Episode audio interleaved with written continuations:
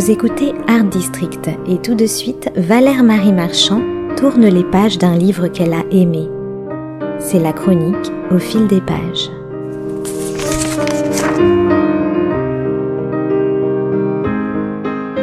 Depuis quelque temps déjà, Chantal Thomas nous offre de vrais bonheurs de lecture.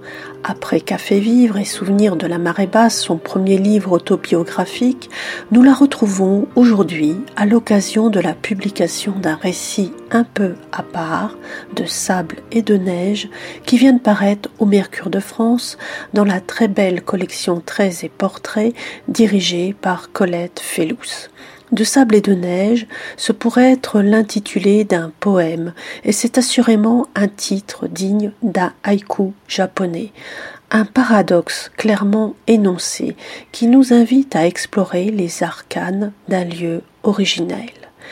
Pour l'auteur, il s'agit notamment du bassin d'Arcachon, de la grande dune du Pilat et de la presqu'île du Cap Ferré, avant de bifurquer vers d'autres paysages intérieurs. Cet ultime rendez-vous avec soi-même se déroulera au Japon, plus précisément dans la ville enneigée de Kyoto, un 31 décembre.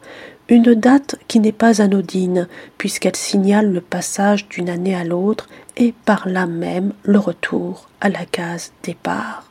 Le jour de l'an est en outre une date douloureuse pour Chantal Thomas, puisque c'est au lendemain de la Saint-Sylvestre, soit un 2 janvier 1963, que son père a tiré sa révérence. Il était âgé de 43 ans, il fut pour l'auteur un premier de cordée, et bien plus encore. Premier de cordée, cela nous rappelle bien évidemment le célèbre récit de Frison Roche, un texte qu'elle découvrira un jour dans la boîte à gants de son père.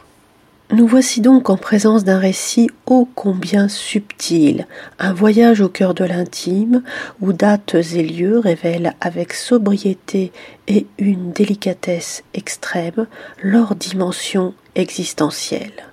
Chantal Thomas inscrit en effet son récit dans un fondu enchaîné résolument sensoriel. Pas de voix rectiligne dans ses souvenirs éparses, pas de morale de l'histoire dans ses petits bonheurs glanés au gré du temps qui passe. Pas de cartographie toute faite, pas de formules grandiloquentes, mais des silences qui en disent long, mais des mélancolies heureuses, des gestes d'abandon et des attitudes qui feront sens ultérieurement. Chantal Thomas, et c'est là sa grande force, vit et écrit au cœur de l'instant, dans une éternelle page blanche, dans une faculté de recueillement et d'émerveillement qui relève de l'art de la cueillette. J'appartiens, nous dit-elle, à l'âge de la cueillette, comme pour mieux souligner ce qu'il y a d'incertain et d'insaisissable dans l'acte d'écrire. Un peu à la manière d'Anne Philippe, Chantal Thomas puise sa force narrative dans ce qui n'est pas forcément écrit, dans ce qui se dit en passant entre deux chemins traverse. Voici un premier aperçu de sa démarche dans un chapitre qui s'appelle Ligne d'écriture. J'attends beaucoup des récréations, un peu comme je voyais les gens l'été avoir espéré toute l'année les vacances pour se refaire une santé.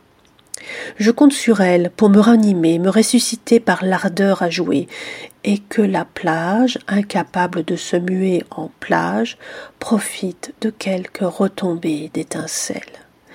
Mais à l'école, les conduites magiques, les lubies ne sont pas de saison. L'enseignement qu'on nous prodigue veut des résultats précis obtenus par des méthodes classiques. Le programme n'accorde pas de place à la divagation active, à la main qui trace sur le sable, dans l'air, sur la mer, à la main qui court sur le papier, fait des cercles et des boucles, fil droit, zigzag, la main qui sait d'instinct, avec le peintre Alejensky, que dessiner, c'est écrire avant la lettre. J'adore le dessin, la souplesse, la gaieté de mon corps de plage et de mer passe tout naturellement dans le plaisir de dessiner et colorier. Dans la hiérarchie de mes objets chéris, les coffrets de crayons de couleur et de crayons pastel 40 dash touchent au sommet. Le seul fait d'ouvrir ses coffrets et de contempler la rangée des crayons en ordre selon les subtiles nuances de bleu, de vert, de jaune, de rouge. Rouge framboise, rouge indien, rouge vénitien, rose, rose ancien, abricot, sable rougeâtre, pourpre clair, me plonge dans la béatitude. Carandache est une panoplie d'arc-en-ciel. Chemin faisant, Chantal Thomas nous dira encore qu'Arcachon est l'unique endroit où les chambres d'hôtel ne deviennent jamais siennes, où il lui arrive d'essayer d'oublier le spectre de la vague jaune, la vague chargée de sable, soudain démultipliée par les jeux des courants, qui s'abat sur un navire et le fait chavirer. Le risque, ou plus exactement la ligne de risque, est omniprésente dans ce récit qui célèbre le verbe vivre à tous les temps et quel qu'en soit le prix à payer.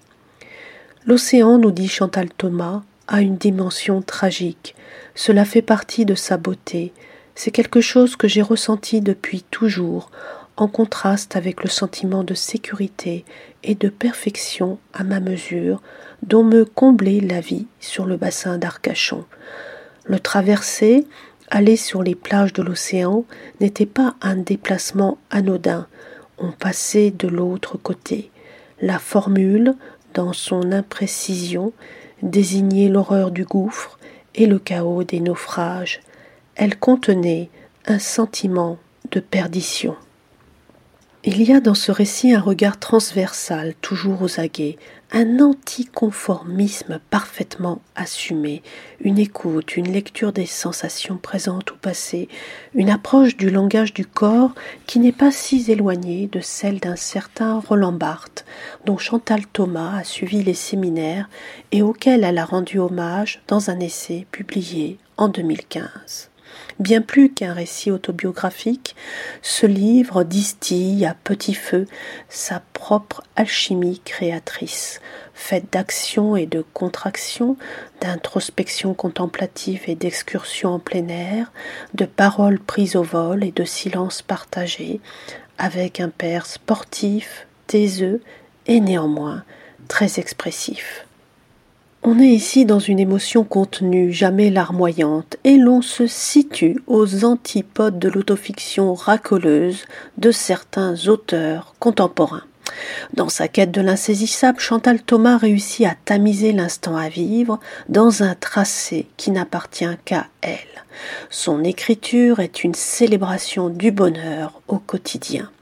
Aussi, n'est-ce pas tout à fait un hasard si elle vient d'être élue à l'Académie française au fauteuil numéro 12, soit celui occupé par un autre hédoniste bien connu, je veux bien évidemment parler de Jean d'Ormesson. Mais c'est une autre histoire, et je vous encourage vivement à lire et à relire cette traversée de l'imperceptible, un art d'écrire qui met en lumière la part d'éternité de nos vies fugitives.